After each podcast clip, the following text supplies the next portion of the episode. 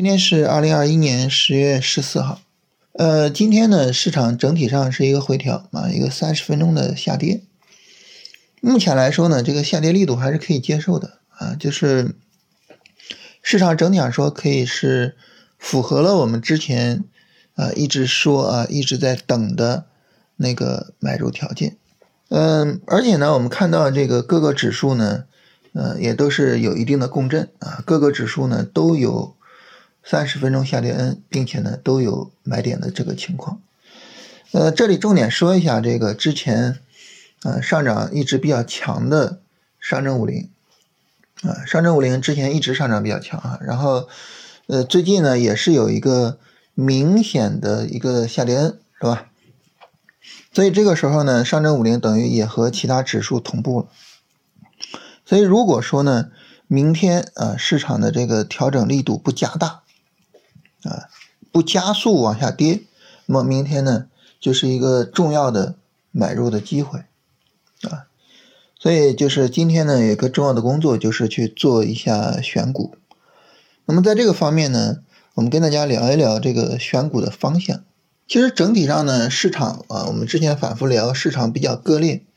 嗯，比较割裂呢，它也有一个好处啊，就是呃。不同的分类是比较明确的啊，我们总体上可以把市场分成三个大的类型。第一个大的类型呢，就是呃之前啊，就是八九月份走的特别特别强的那些周期股，还有电力股啊。周期股的话呢，你像钢铁呀、煤炭呀、磷呀什么，这这些都在里边啊。这个电力股呢，这包括火力发电啊、水力发电啊什么的，就都在里边。这些呢是一大类，第二大类是什么呢？第二大类是，呃，三月份到七月份那个波段上涨的过程中，走的特别强的老的主线板块啊，其中呢，呃，最重要的就是，呃，锂电池啊，芯片和光伏啊，这三个是当时走的最好的三个板块。最后一个方向呢，就是底部。超跌反弹的这个方向，啊，这个就多了哈。比如说像白酒啊、食品饮料，然后像医药啊、房地产啊、养猪，然后医美啊、教育啊等等的，也都属于是这种情况。那么这三个大的分类，那我们选股应该往哪个方向去选呢？首先第一个就是八九月份比较强的周期板块和电力板块。这个呢，因为整体调的实在是太大了，而且呢，它只是一个简单的短线调整，并没有一个充分的结构把力度给调平，所以呢，这个板块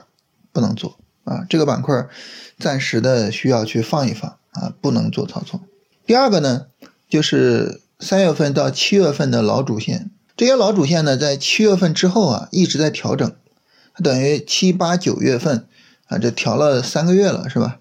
调了三个月呢，就意味着这里边有很多的股票已经走出来了波段的调整。所以这个时候呢，如果说我们去做波段操作啊，其实呢，可以在这些板块里面找一找啊，有没有哪些股票是我们比较认同的啊，是我们觉得能够去做波段操作的啊。当然，波段操作这个事情啊，我们从事后看啊，就觉得哎，你看我哪几个月赚百分之几十，哇，好爽。啊，但其实呢，它是有它自己的操作难度和操作压力的啊，所以呢，就是这方面不能够轻易的认为啊就很容易啊，就是大家在这方面要注意一下哈。就是如果说呢，我们觉得我们自己有这个操作能力，可以特别去关注一下。那大家说呢，我做短线不能做这些板块吗？啊，做短线的话呢，最好是等一个拉升，然后回调，在拉升的时候呢，咱们看一看。哪个板块拉的力度强？调整的时候呢，咱们看看这些板块哪个板块调的力度小，然后呢，咱们就去做哪些板块。你比如说最近这个行情啊，光伏走的特别强啊。那好，那等后面光伏有一个日线调整，是吧？咱们就可以去做它。所以这样的话呢，大概就要到下下周啊，下周来不及啊，下下周啊，到时候呢就可以去做这些板块。所以做短线的话呢，这些板块呢，还是要去等啊，可以做波段啊，啊，我们现在持有着一些光伏的和芯片的波段持仓啊，当然这个呃也是在研究了个股的基本面之后去做的。这是第二个方向。最后呢，我们来聊一下底部反弹的这些方向。那么底部反弹的方向呢，因为之前底部反弹已经持续了很长一段时间，因此呢，那么这个底部反弹啊，这些股票它基本上呢完成了一个呃这个基本的短线上涨，然后呢又完成了一个基本的短线回调的过程，呃，所以这个板块呢就是。就是这些板块啊，不能叫这个板块，这这个逻辑下的啊这一大堆的板块，他们呢实际上就是可以去看一下啊有哪些板块，呃哪些股票啊这个调整已经展开了，而且呢调的小啊，那么这些呢我们就可以去考虑参与一下。呃个股我们就不说了啊，从板块的角度呢，目前来说，白酒和食品饮料啊，包括其中的乳业，他们呢是整个调整相对来说比较充分一些的。啊，是可以去做重点关注的，啊，像其他的呢，呃，有的呢是刚开始涨，你像医美啊、教育啊，是吧？是这两天啊刚开始大涨，有的呢有调整，但是还不够充分，你像养殖什么的，啊，所以目前来说呢，这个有充分调整的主要是白酒和食品饮料，啊，所以这是整体上呢，我们对这三个大的方向啊，就是整体上聊一聊。有的呢是不能做的啊，有的呢是可以做波段的，有的呢就可以在里边找一找短线。那么另外呢，就是你像我们刚才提到的，像养殖也好，啊医美啊、教育啊、光伏啊，这最近走的强的这些呢，都应该去做持续的跟踪啊。他们在一周以后可能呢都会有很好的机会，到时候呢可以再针对他们去做操作啊。就目前来说是这样。所以整体上来说，我们能够发现啊，就现在这个市场呢，其实就是底部反弹是大逻辑，是大主线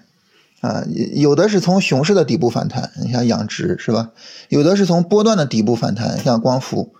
啊。那么整体上呢，短线上来说，走的稳定的、走的好的还很少啊。所以这段时间呢，说实话，做短线可能会不太舒服啊，可能。呃，做波段呀，或者是做超短呀，可能会更舒服一点啊。这是现在的这个呃市场情况啊。但是呢，就像我们一直强调的是吧，行情呢总是在绝望中产生，在犹豫中发展啊，在这个一片沸腾之中结束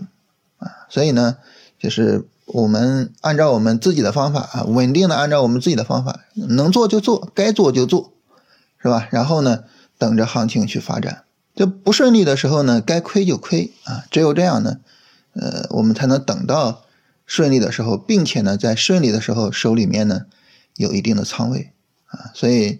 呃，整体上我自己来讲，我还是会该做就去做啊，尽管就是行情还是有很多不明朗的地方。